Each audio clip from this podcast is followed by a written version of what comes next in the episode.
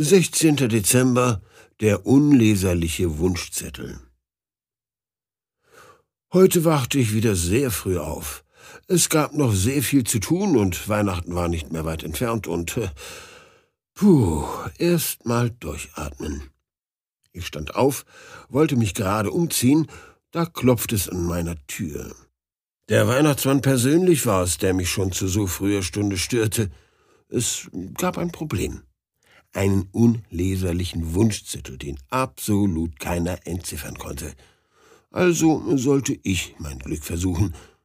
Und der Wunschzettel war von dem vierjährigen Max, der gerade die ersten Buchstaben gelernt hatte und nun nicht mehr seinen Eltern das Schreiben überlassen wollte, sondern es lieber selbst erledigte. Voller Begeisterung warf er den Zettel am nächsten Morgen auf dem Weg zum Kindergarten in den Postkasten an den er gerade so heranreichte. Das alles konnte ich in der Glaskugel beobachten, die der Weihnachtsmann mitgebracht hatte.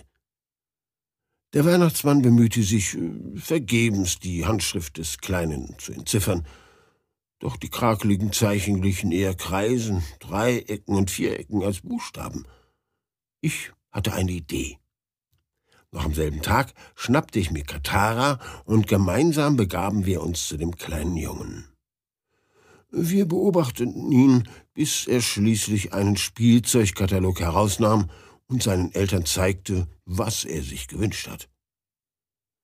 Die Produktion konnte endlich beginnen, wir hatten ganze Arbeit geleistet, wenn auch nicht auf konventionelle Weise. Der Junge sollte zu Weihnachten überglücklich sein, und das war das Wichtigste.